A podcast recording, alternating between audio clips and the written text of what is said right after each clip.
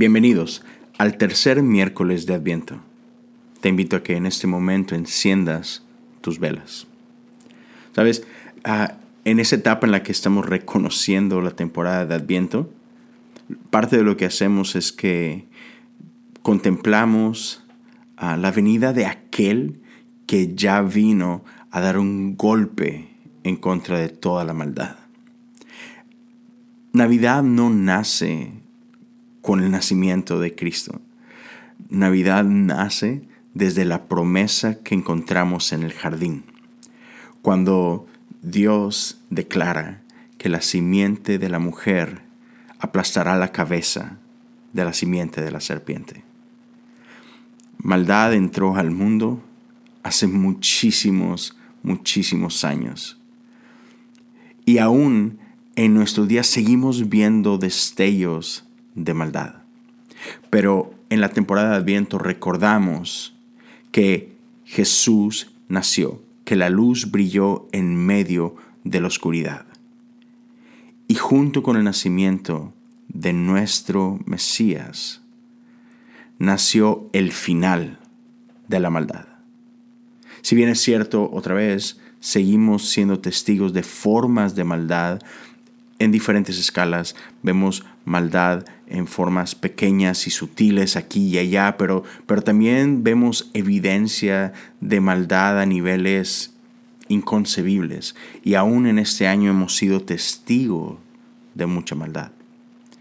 Pero al contemplar la esperanza de aquel que vino a nacer para recordarnos que Dios es con nosotros, recordamos que nuestro Dios has hecho un golpe duro en contra de la maldad.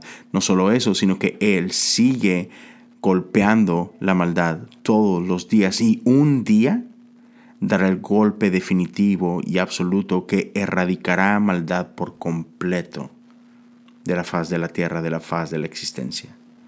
Así que durante este tiempo te invito a que tú puedas también participar de esa erradicación de maldad, porque nosotros también participamos de este plan de Dios, de esta misión de Dios de erradicar maldad. Así que, ¿cómo podemos nosotros dar golpes a la maldad? Y pueden ser desde cosas tan sencillas como simplemente notar a aquellos que están pasando un tiempo más difícil que nosotros, el, el servir a otros, el amar a otros, el, como diría Jesús, el amar al más pequeño de esto.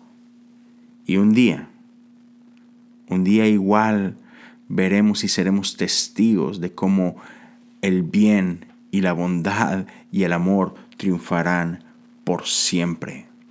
Adviento es, es esta, nos invita a contemplar esta batalla cósmica, por decirlo de alguna manera, pero es una batalla que sabemos que ya está ganada pero poco a poco delante de nuestros ojos seguimos viendo cómo se desenvuelve esta victoria. Así que te invito a que junto a mí leas Salmo 119, versos 65 al 68.